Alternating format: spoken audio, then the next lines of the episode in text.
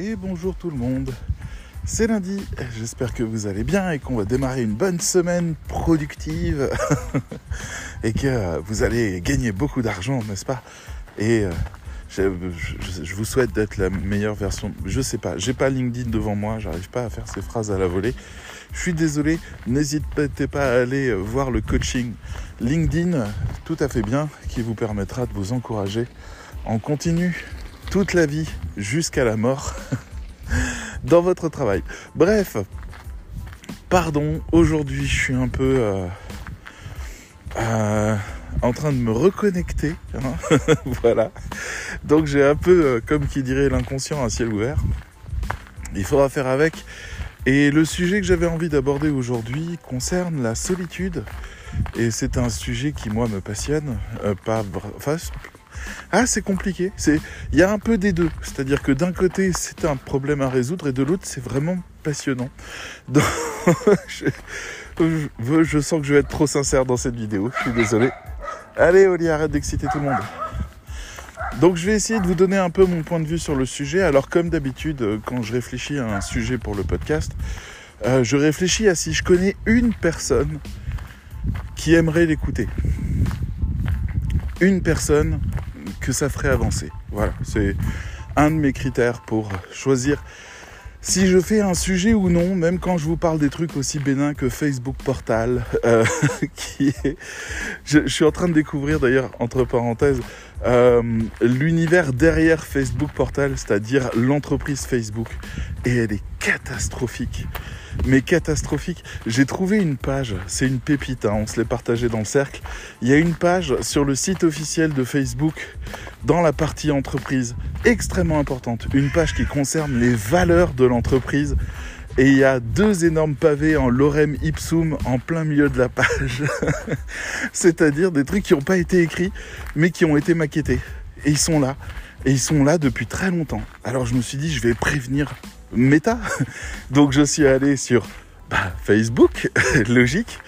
Et là, j'ai trouvé Facebook France qui n'a qu'un numéro de portable pour pouvoir joindre les gens. Donc je me décide à appeler sur le portable. Le numéro mène nulle part. Terminé. Après, je suis allé voir la page Facebook Meta officielle. Facebook officielle. Et j'écris un message, je l'ai écrit il y a une semaine, il est toujours pas lu. Ils en ont rien à foutre.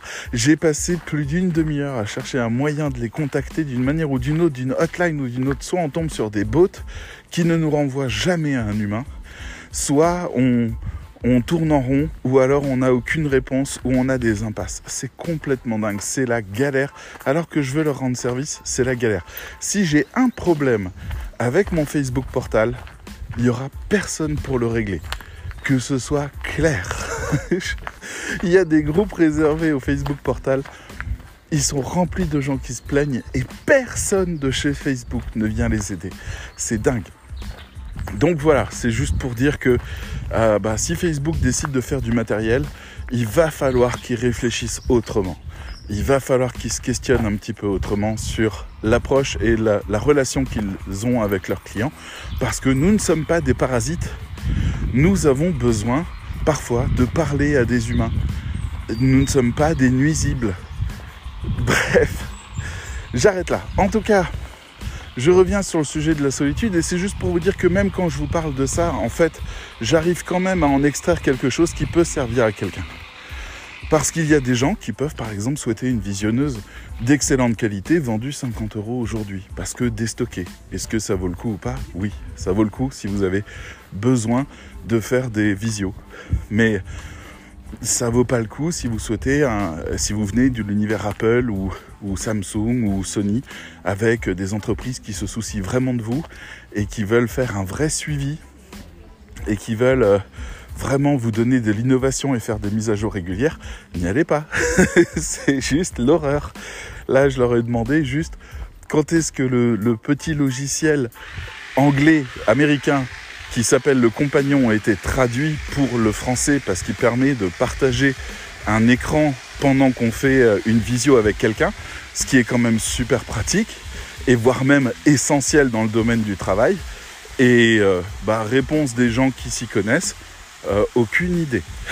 ça se trouve, ça n'existera jamais. d'accord, merci. C'est juste traduire, hein. Ouais, ouais, mais non. D'accord, merci. Voilà. Donc, on en est là. Alors, vraiment, je, vous encourage à pas y aller si vous êtes euh, euh, techno-anxieux.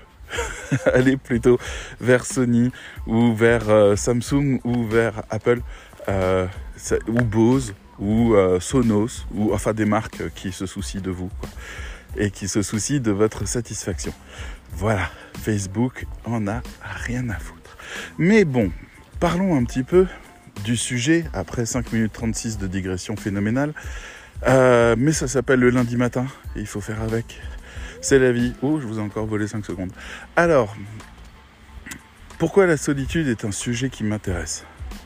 Ben d'abord, je suis comme vous, je suis un explorateur de la vie. C'est-à-dire qu'au fur et à mesure des ans, apparaissent des nouveaux défis, apparaissent, euh, disparaissent des propositions, disparaissent des options, en apparaissent d'autres, et je continue à explorer. Voilà, moi j'ai, euh, je crois que si je reviens en arrière, euh, Facebook dès 2010 j'étais dessus parce que l'idée de publier quelque chose quelque part m'intéressait, et avant ça, bah, j'avais un blog, avant ça j'avais un site internet et euh, avant ça j'avais un journal papier et on peut remonter comme ça euh, pendant jusqu'à mon adolescence où en fait l'occasion de témoigner de mon expérience de vie pour qu'elle aide quelqu'un d'autre a toujours été présente. Aujourd'hui je fais un podcast qui fait toujours exactement la même chose. Je me dis ça doit être une constante. C'est pas la peine de, de chercher plus loin. Pourquoi, pour qui, pour quand? On s'en fiche. C'est comme ça.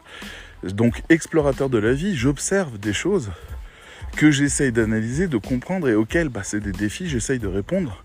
Et quand je trouve des réponses ou quand j'ai des pistes, bah, j'aime bien les partager parce que des fois on partage d'autres en retour avec moi et ça m'aide dans ma propre quête. On est tous sur notre propre quête.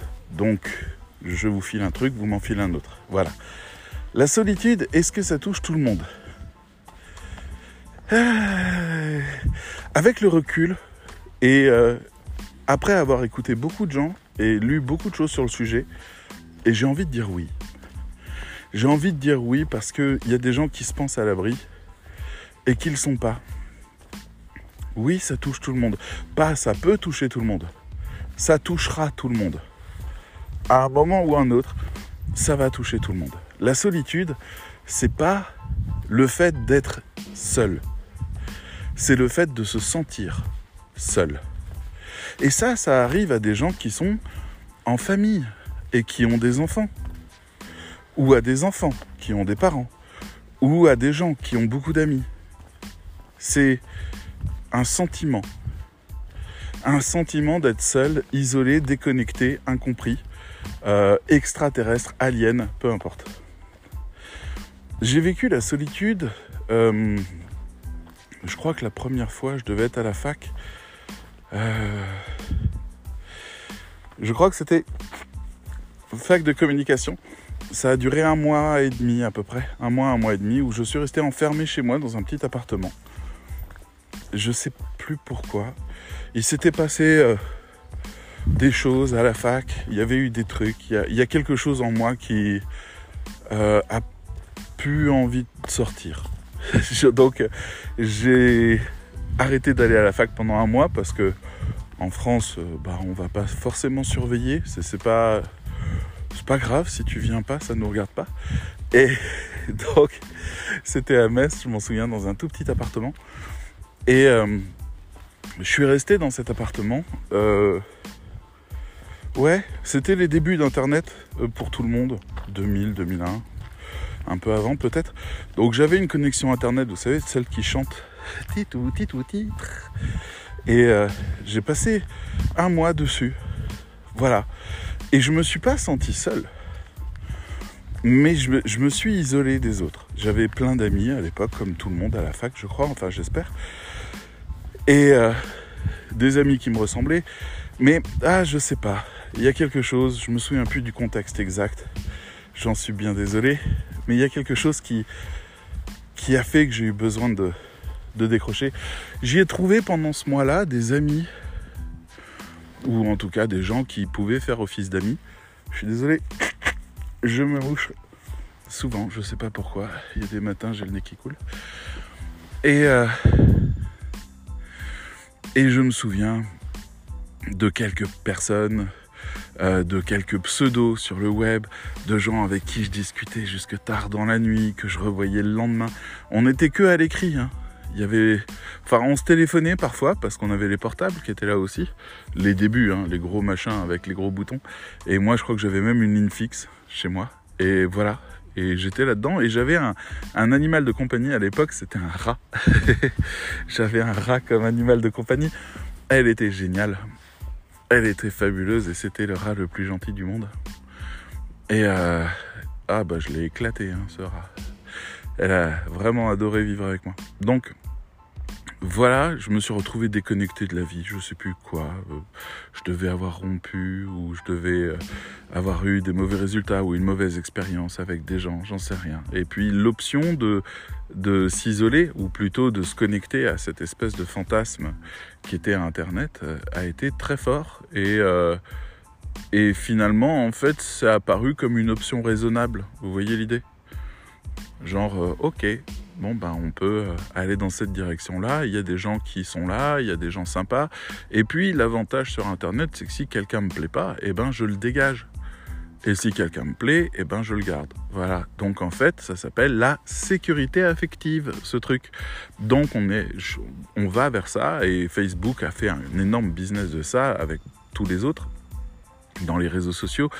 Euh, et euh, voilà, vous vous retrouvez en fait à, à, combler la chose la plus périlleuse de la vie, qui est l'insécurité affective, le fait que les gens peuvent arrêter de vous aimer, le fait que les gens peuvent, euh, vous pouvez devenir, enfin peuvent être complètement indifférents à vous à des moments donnés, euh, ou se mettre en colère par rapport à des choses que vous avez faites, la plupart du temps euh, non intentionnellement. Je, je veux dire, c'est vachement rare quand même qu'une personne qui n'a aucun grief avec quelqu'un d'autre fasse un truc pour lui nuire. C'est-à-dire où la raison numéro un, c'est de lui nuire. Ça n'existe pas, cette configuration-là. Mais les gens prennent pour eux, et je fais partie de ces gens-là, bien sûr, comme tout le monde. Et donc, finalement, en fait, si on avait toujours conscience que la première cause euh, de, blessure auprès d'autres personnes, c'est la maladresse, et ça n'est absolument pas... Euh, la, la malveillance, c'est-à-dire qu'il y a juste beaucoup trop de choses à se souvenir pour ne pas faire d'erreur dans la vie. Et euh, se rajoute à ça des règles sociales du type si vous êtes du genre à, à pardonner facilement et à être une bonne patte, eh ben, on aura tendance à vous dénigrer davantage ou à moins vous respecter.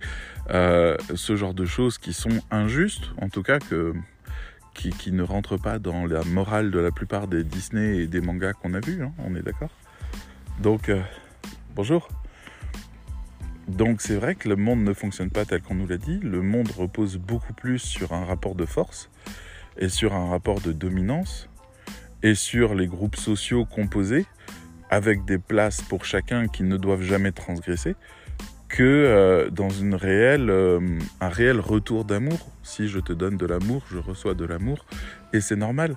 Euh, c'est plus, plus dur qu'on ne le pense. Plus dur, pas dans le sens plus compliqué, mais dans le sens euh, plus... Je sais pas comment dire. Vous voyez, plus, plus solide. Pas solide, plus résistant. Vous trouverez peut-être le mot dur comme du bois ou dur comme de l'acier, voilà, je parle de la résistance, de, du fait que les lois sont beaucoup plus intransigeantes qu'on nous l'a dit, et que le pardon est infiniment difficile à obtenir, non pas parce que euh, les gens ne sont pas en capacité de vous pardonner ou vous détestent trop, mais parce que la plupart du temps, ça les arrange de vous en vouloir. Et donc là, c'est foutu. voilà, ça, ça, justifie par exemple le fait qu'ils sont bien victimes des uns ou des autres et donc qu'ils préfèrent rester sur le fait que vous les avez blessés parce que ça valide ce qu'ils pensent d'eux-mêmes qui est pas forcément positif. Et euh, ou alors ça ils ont eu l'occasion de voir quelque chose de vous qui est faux parce que c'est une mauvaise interprétation mais cette définition les satisfait davantage Donc ils réécrivent l'histoire dans laquelle ils vous mettent cette fois-ci dans la mauvaise place. Et ça, vous pensez que peut-être ça ne concerne que moi, mais ça concerne tout le monde. C'est-à-dire le pardon sincère. Euh, la Bible a essayé de lutter contre ça en disant il faut que la demande de pardon soit sincère et que le désir de pardonner soit sincère pour que ça arrive. Merci Jésus. Grâce à toi, on sait que depuis au moins 2000 ans, on a ce problème avec les gens. En effet, les demandes de pardon sont insincères parce que les gens n'ont pas compris comment ils ont blessé les autres.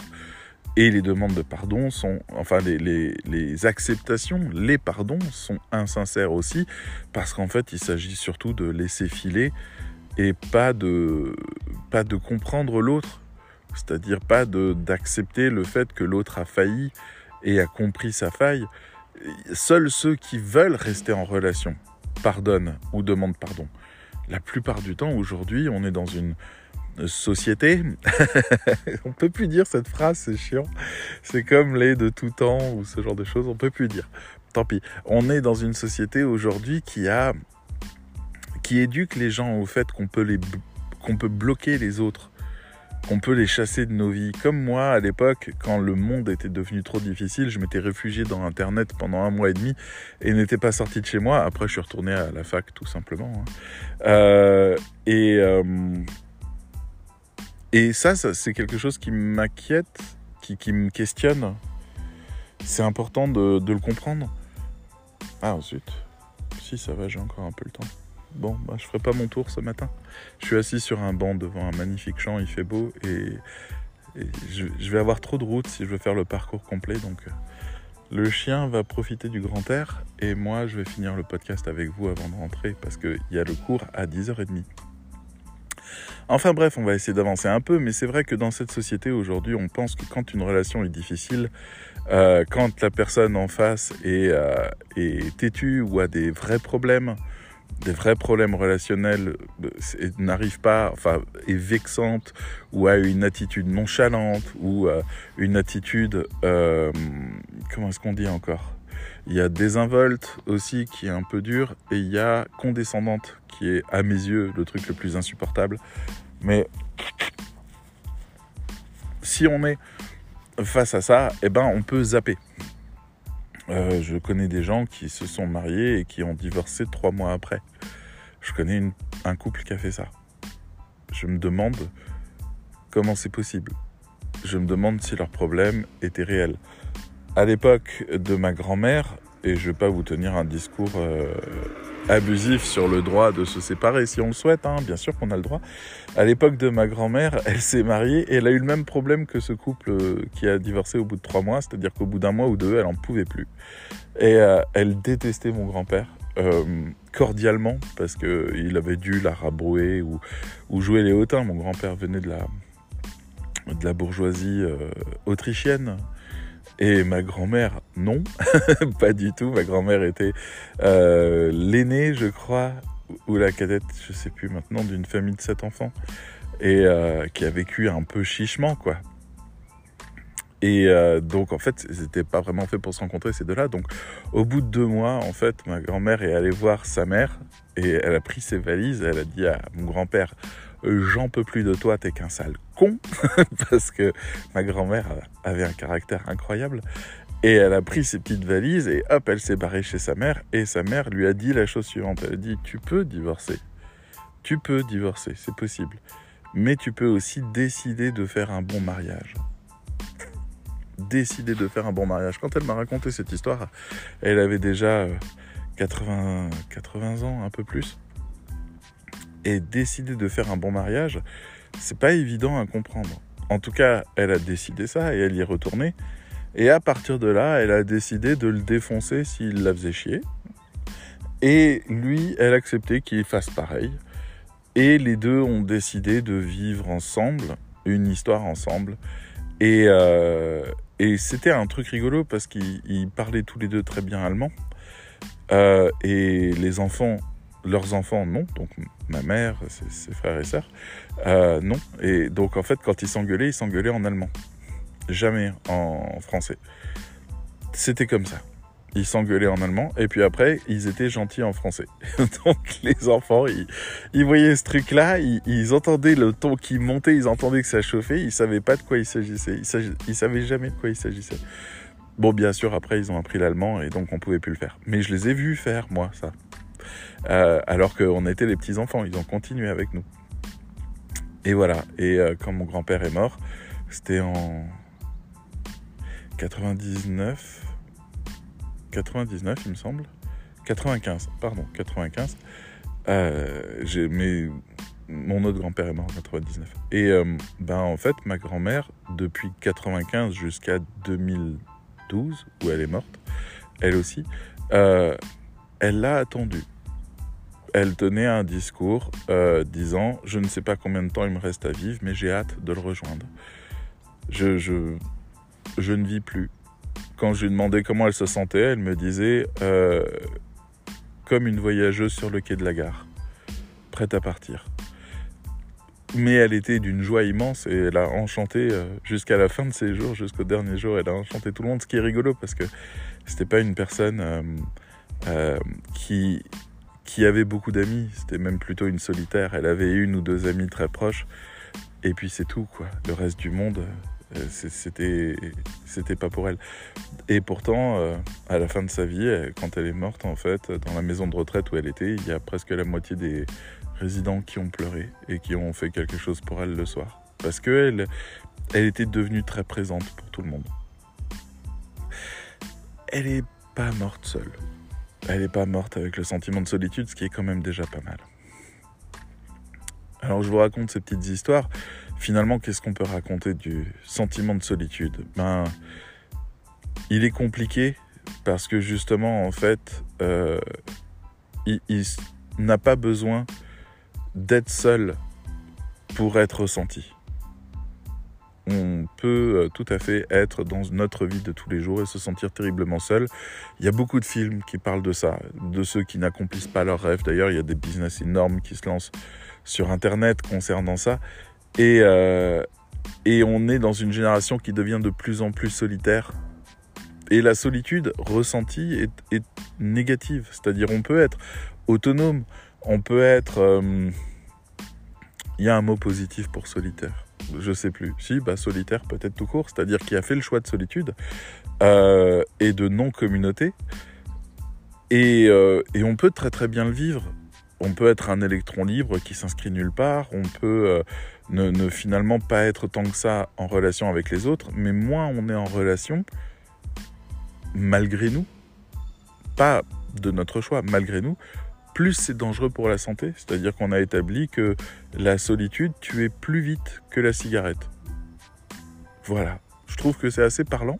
Ça tue plus vite, ça déclenche plus de maladies de se sentir seul que euh, de fumer si jamais vous hésitiez à aller dans un groupe d'amis fumeurs parce que vous êtes non fumeur, fumez.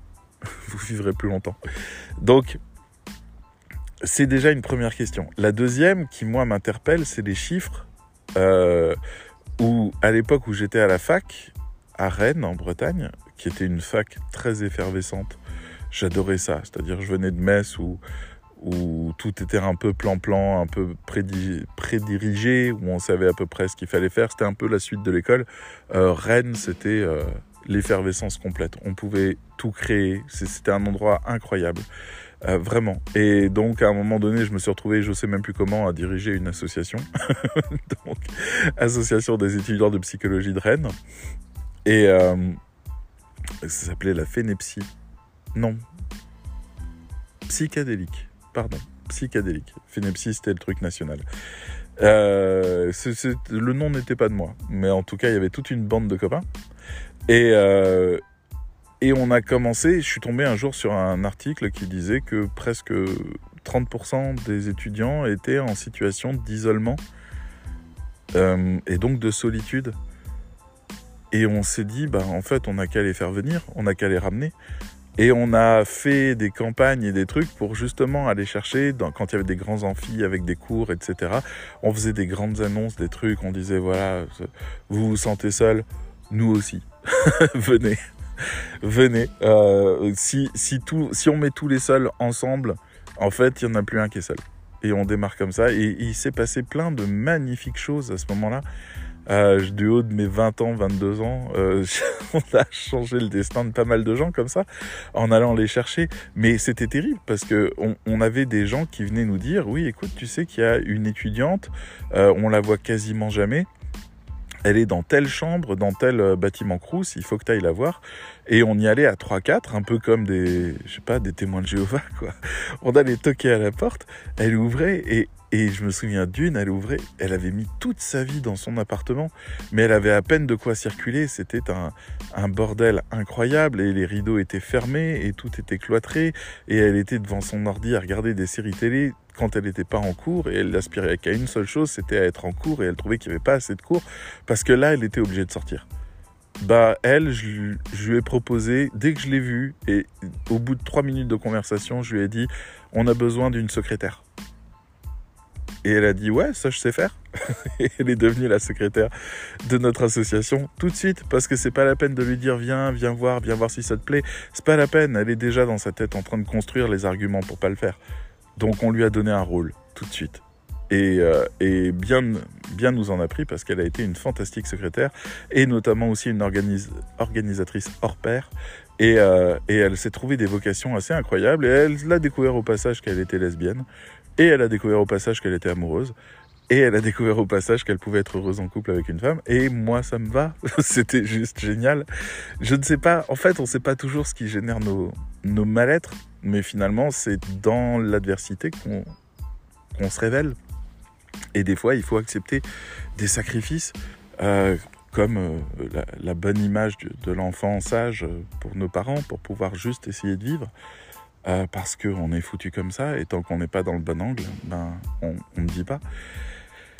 Et ouais, toutes ces choses-là euh, m'ont beaucoup touché et ils étaient nombreux. On était une trentaine, vingtaine, trentaine dans cette association à faire des choses fantastiques. On a organisé des soirées toute l'année. On a organisé aussi des événements pour les élèves. On a organisé des conférences, conférences internationales, des colloques, des trucs. On a, on a foutu le feu à Rennes avec ça et c'était la bande des, des solitaires, la bande des isolés. Mais il fallait le faire. Et aujourd'hui, je vois qu'il y a euh, 30% euh, des gens qui sont partis en télétravail qui ont souffert de syndrome post-traumatique quasiment euh, et de symptômes de solitude euh, parce qu'ils travaillaient de chez eux. Et je me dis c'est dingue moi je travaille de chez moi. Je fais le même boulot qu'eux. C'est dingue. Je, je suis je vis leur vie depuis 10 ans maintenant.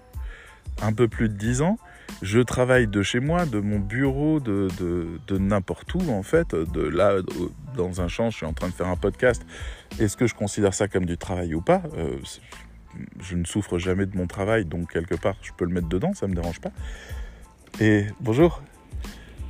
Et finalement, en fait, je me rends compte que quelque part derrière ces 30% de gens en télétravail qui ont donc quitté le bureau et qui souffrent aujourd'hui de solitude, euh, il y a la question de ce qui est devenu notre réseau social personnel.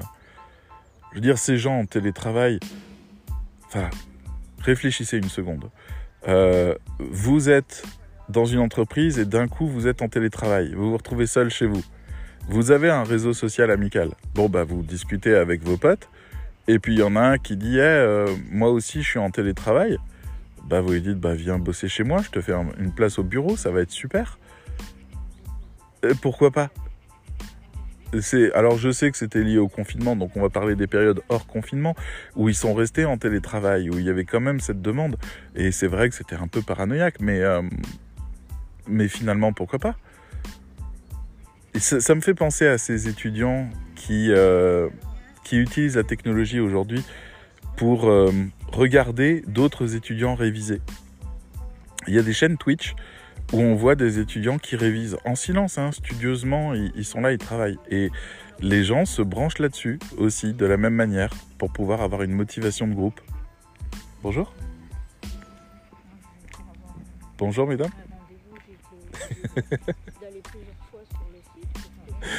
bon, on va dire que j'aurai pas le droit à mon bonjour aujourd'hui.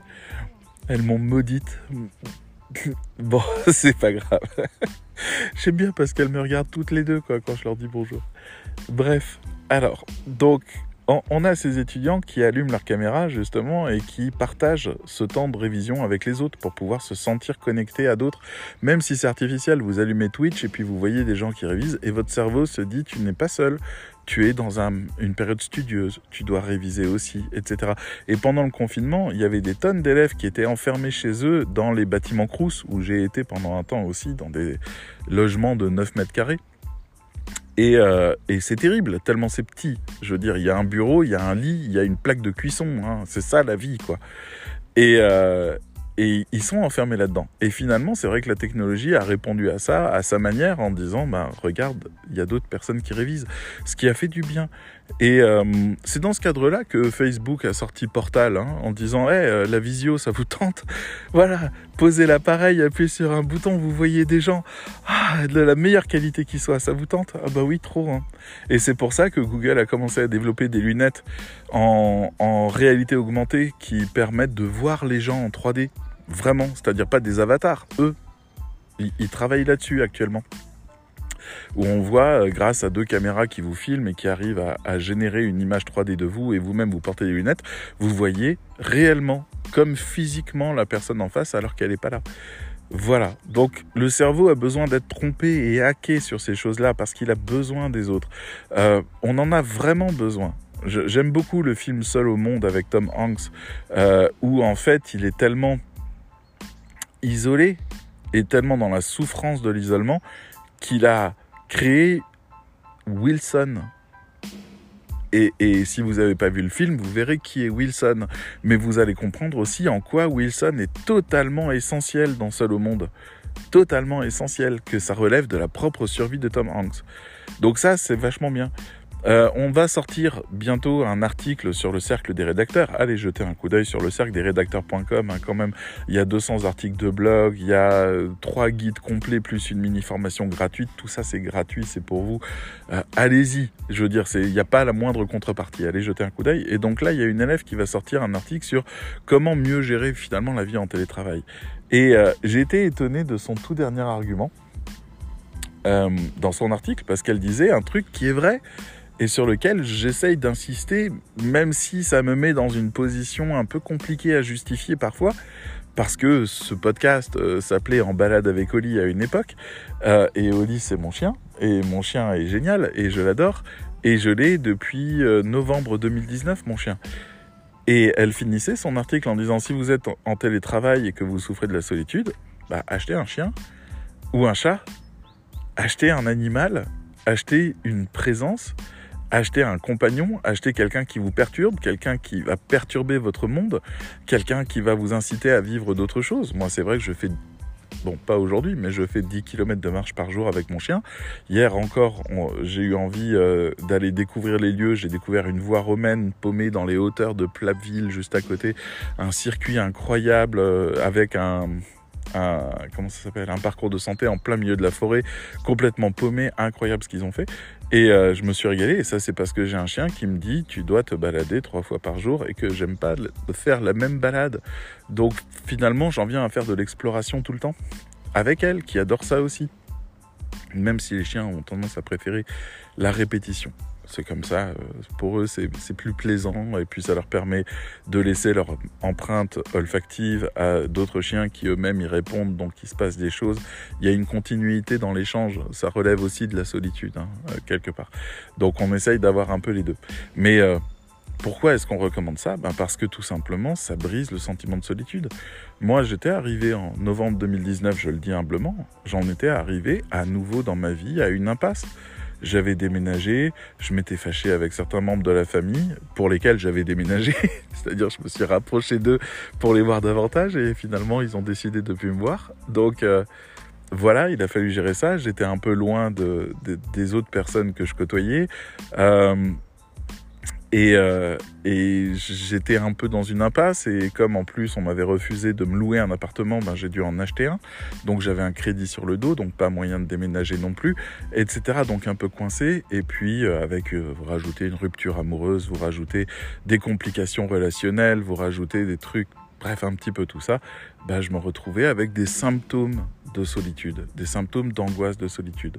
Alors, pour être très sincère, je les ai vécus qu'une seule fois dans ma vie, c'était là, donc j'en parle. Euh, c'était euh, une espèce comme si on me versait de l'eau glacée sur les épaules. Ça commençait à couler, un peu une sensation de frisson qui commençait à descendre le long de l'échine. Euh, il y avait aussi des peurs qui me saisissaient pendant la nuit. Il y avait aussi des, peurs des autres qui se développaient vraiment fort. Et le fait de rester enfermé de plus en plus. Donc il y avait un peu tout ça. Et et c'était très paralysant.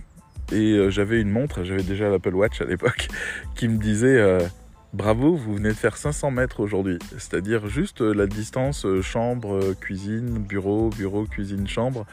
Et c'est tout, quoi. Et il, pouvait se passer, je, je me suis rendu compte de ça, il pouvait se passer jusqu'à une semaine sans que je sorte. Et je sortais pour faire les courses et je revenais. Alors je m'étais créé tout un univers. Hein. Je, j'ai regardé, j'ai jamais regardé autant de films et de séries. J'ai énormément travaillé. Euh, j'ai eu l'occasion de me lancer dans plein de projets. J'ai lu plein de trucs. Je veux dire, mon univers intérieur a toujours été très développé et je me suis jamais senti, je m'ennuyais jamais. Mais par contre, la déconnexion complète des autres, le fait de regarder son téléphone et de ne pas savoir qui appeler alors qu'on va mal, ce genre de choses, je l'ai connu. Voilà. Et c'est dans ce cadre-là que j'ai décidé d'adopter un chien. Et euh, pour la parenthèse, euh, si j'ai choisi un petit chien, c'est parce que le grand chien que je voulais euh, venait de partir et que le petit chien que j'ai vu, Oli, était dans une situation déplorable à la SPA, malgré la SPA, mais la SPA l'avait isolé dans un box spécial parce que le chien vivait extrêmement mal sa captivité à la SPA et il faisait ce qu'il pouvait. Hein. Ils étaient là tout le temps, les bénévoles, à essayer de la consoler. Elle se laissait approcher par personne. Et quand je l'ai vu, je me suis dit, toi, tu vas m'aider et moi, je vais t'aider. Ça m'a semblé un deal essentiel et c'est ce qui se passe. C'est comme ça que je perçois la relation que j'ai avec elle.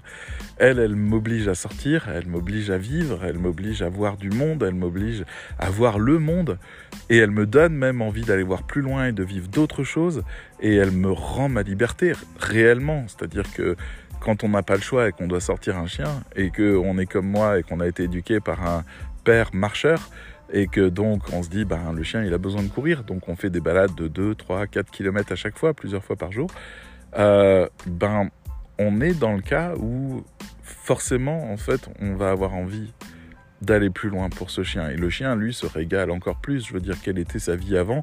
Il était enfermé dans un appartement. Je, n'en sais pas grand-chose de plus parce que la propriétaire n'a donné aucune info quand elle l'a jeté comme un déchet à la SPA alors que la petite avait un an et demi. Euh, ce qui est vraiment pas vieux pour un chien et qui a sérieusement traumatisé euh, ma chienne qui aujourd'hui a vraiment peur que je l'abandonne tout le temps et me surveille en permanence pour savoir si je vais revenir ou pas, ce qui est très compliqué quand je vais juste faire les courses, par exemple. Donc elle est dans la voiture et elle m'attend parce qu'elle supporte pas de rester seule à l'appart. Mais en tout cas, je la gère comme je peux de ce côté-là. Mais en tout cas, elle, elle la première fois que je l'ai sortie en balade, elle a aboyé contre des poubelles parce qu'elle savait pas ce que c'était c'est voilà, euh, je veux dire, elle a découvert la nature avec moi. La première année, elle a fait plus de 30 000 km. Tranquille, je veux dire. Et maintenant, euh, là, je sais pas où elle est. Elle est partie se balader, elle est partie chasser un truc. Et elle est profondément heureuse et ça fait plaisir et c'est très valorisant pour moi. Mais au-delà de ça, du jour où elle est rentrée dans ma vie, alors il a fallu quelques jours parce que c'était vraiment spécial comme animal, euh, elle me regardait vraiment tout le temps, je me sentais vraiment pas à l'aise, j'avais vraiment peur de son comportement, je comprenais pas ce qu'elle voulait, j'arrivais pas à la lire en quelque sorte. Euh, et ben, deux, une semaine après, j'avais plus les symptômes. Et je n'ai jamais plus les symptômes. Et même, je passe beaucoup plus de temps à rire dans ma journée. Et notamment parce que je la trouve incroyablement drôle et incroyablement touchante avec son petit visage de chihuahua. Euh, avec son corps de, euh, Jack Russell. C'est vraiment tout un mix, mon chien. Euh, et, elle me fait beaucoup plus rire qu'autre chose. Et c'est vrai que c'est quelqu'un qui est devenu totalement essentiel à ma vie. Et qui fait que bah, je peux m'ouvrir à d'autres choses et je peux commencer à aller vers l'ailleurs et je peux aussi euh, engager plus de courage et plus de motivation et, et sortir de là.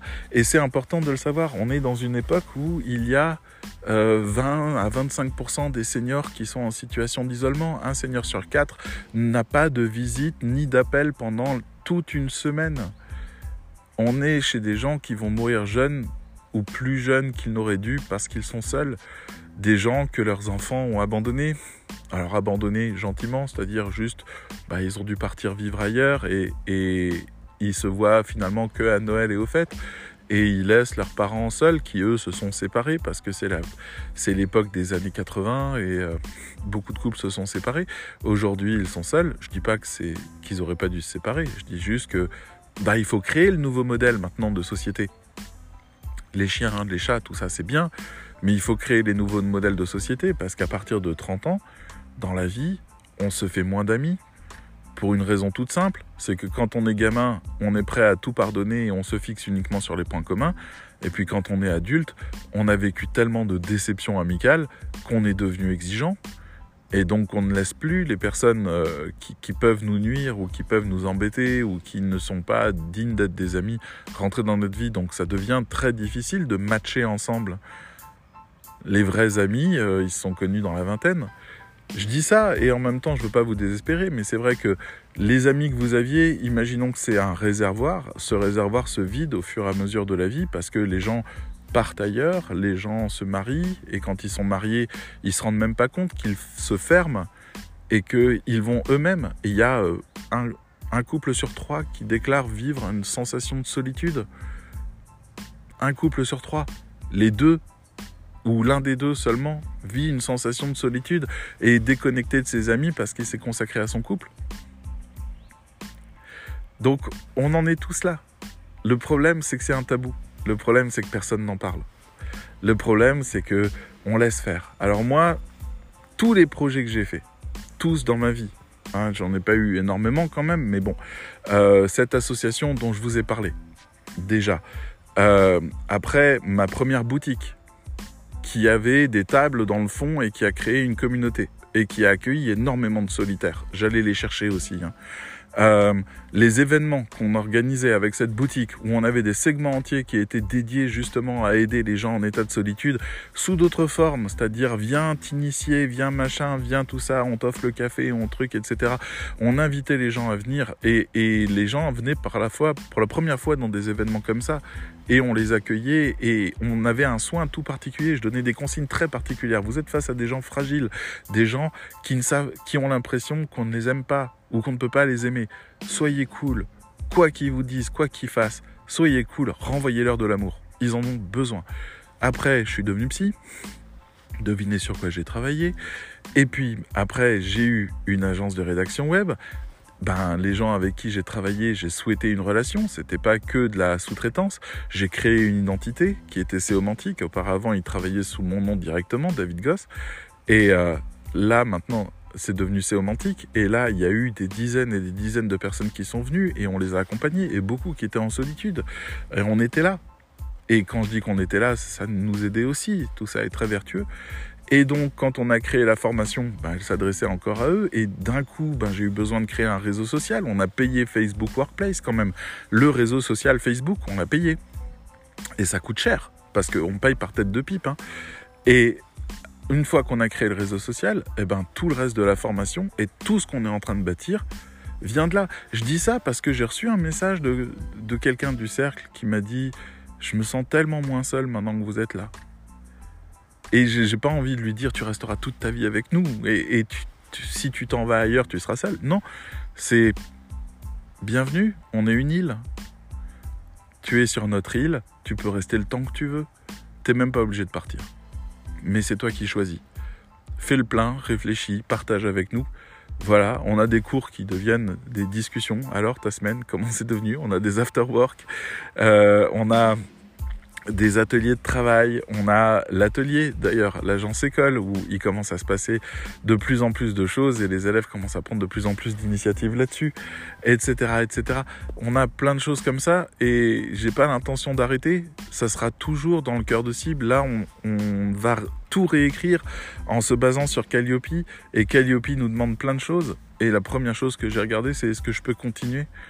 Avec mon réseau social? Est-ce que je peux continuer avec cette agence? Est-ce que je peux continuer avec toutes ces choses qui unissent les gens, qui font qu'ils se voient, qui font vivent des choses, qui peuvent parler ensemble, qui peuvent apprendre à se connaître, qui peuvent aimer se voir, qui au moins plusieurs fois dans la semaine feront des visios avec d'autres? On peut continuer ça? Oui, alors on y va. On y va. C'est c'est important. Si jamais vous m'écoutez, c'est important. Le télétravail, c'est pas ça qui rend seul. Je le redis, hein, euh, est idiot le télétravailleur qui se sent seul alors que son meilleur pote est aussi en télétravail à 200 mètres. Mettez-vous ensemble. Voilà, travaillez ensemble, prenez du plaisir à ça. Parce que c'est génial de pouvoir euh, travailler de chez soi avec un copain qui est là et après d'aller chez lui, c'est génial, ça permet de changer d'air, de cadre, c'est fabuleux. Donc allez vers ça si vous le pouvez. Euh, voilà, je me souviens même qu'à une époque, euh, avec un copain, euh, là où, où, je vis, qui lui-même est freelance, on s'était dit, hey, et si on louait un appartement? Ça coûte pas grand-chose chez nous, on se trouve un petit appartement, mais petit, pas grand-chose, hein. juste deux pièces par exemple. il y en a pour 300, 400 euros par mois. Et puis on en fait un bureau. Et c'est notre bureau. Et puis voilà, comme ça on, on a de l'émulsion créative ensemble, parce qu'on est deux entrepreneurs qui sommes dans le même bureau. Il peut se passer plein de choses à partir de là. Et ça nous intéresse qu'il se passe plein de choses. Donc voilà. Et, euh, et tout ça, moi, ça me fait réfléchir. Je me dis, mais on doit inventer le monde de demain. Parce que le monde d'aujourd'hui est un monde solitaire.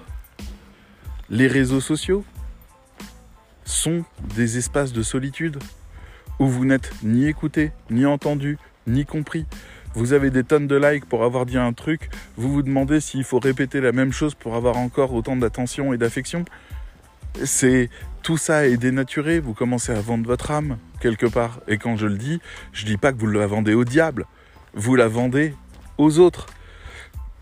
On discutait de ça à propos de LinkedIn il n'y a pas longtemps. J'ai fait un post, oh mon dieu, un post qui a fait 80 likes. Ouh et, euh, et c'est très surprenant, c'est très valorisant. Le, kiff est énorme quand on voit le compteur qui monte, autant de gens qui commentent, des gens qui vous écrivent en MP, des gens qui vous demandent comme ami. Vous avez l'impression d'être la star. Euh, et, et, je comprends les gens sur LinkedIn qui ont besoin de vendre leur âme pour ça. Mon poste tenait du fait que je, je ne voulais plus voir toutes ces personnes qui vendaient leur âme. Et d'un coup, on m'a donné en contrepartie exactement ce qu'on leur donne à eux.